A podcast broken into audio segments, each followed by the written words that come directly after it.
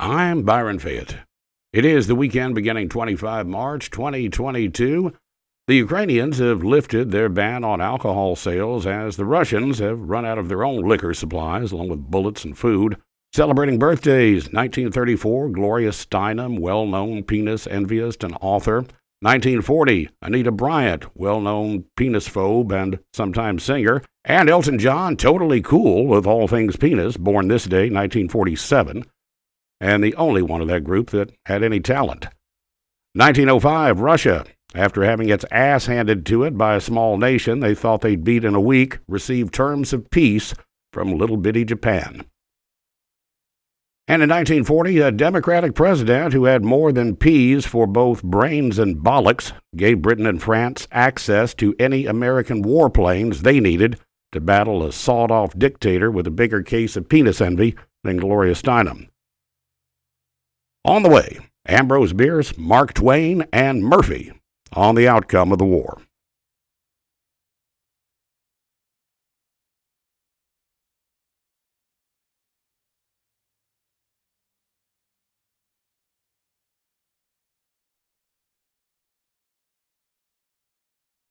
Ambrose Bierce said it best, and I know we've all been looking at the map lately. War is God's way of teaching Americans geography. That quote is often attributed to Mark Twain by victims of No Child Left Behind, who also think Mark Twain founded Kentucky Fried Chicken. The Russians obviously did not consult Bierce's acerbic devil's dictionary before launching their ill advised adventure. One entry, non combatant, defined as a dead Quaker, meaning when you cross another nation's border, everyone is out to get you. During my admittedly undistinguished days of wearing a starched shirt with shiny rank stuff on the collar, there was an item circulated through the ranks by fax machines and later email called Murphy's Laws of Combat. Law 13 If your attack is going well, you have walked into an ambush.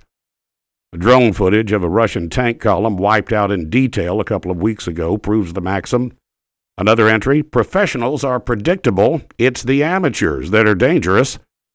When an old woman knocks a Russian combat drone out of the sky with a jar of tomatoes, it's truly time to reassess the amateur dead Quakers you just picked on. Back to bitter Bierce. As Ukraine is reopening the liquor stores, the drunken nations always conquer the sober ones.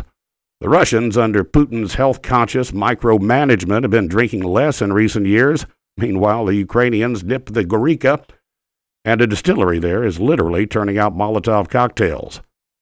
Analysts have cited many maxims of warfare ignored by the Russians failure to concentrate, secure supply lines, etc. But anyone with a military education broader than Hollywood provides can see the real problem. It's one that has afflicted Russia since before the Soviet era the lack of a non com corps. That's the corporals and sergeants with the education, maturity, and experience to press the fight and avoid disasters. The Russians, you see, can script, draft a quarter million each year, and all those soldiers want out of the Army is to get out of the Army. The ones who stay voluntarily after their time is up to become leaders, well, they're the ones who realize they're just too lazy to make it in civilian life. That leads to ambushes and strafed columns. Any decent person probably feels about war as Mark Twain did the killing of strangers, whom, in other circumstances, you would help if they were in trouble and would help you if you needed it. But if U.S. ever gets in another fight, it can thank God in our sometimes competent government that the non coms, corporals, sergeants, petty officers, they're rewarded well enough to stay where they're needed. I'm Byron Fayette, reminding you drink at home. It's cheaper, it's safer, but you can always sign in as a visitor at the VFW and buy a round of gratitude for those old non coms.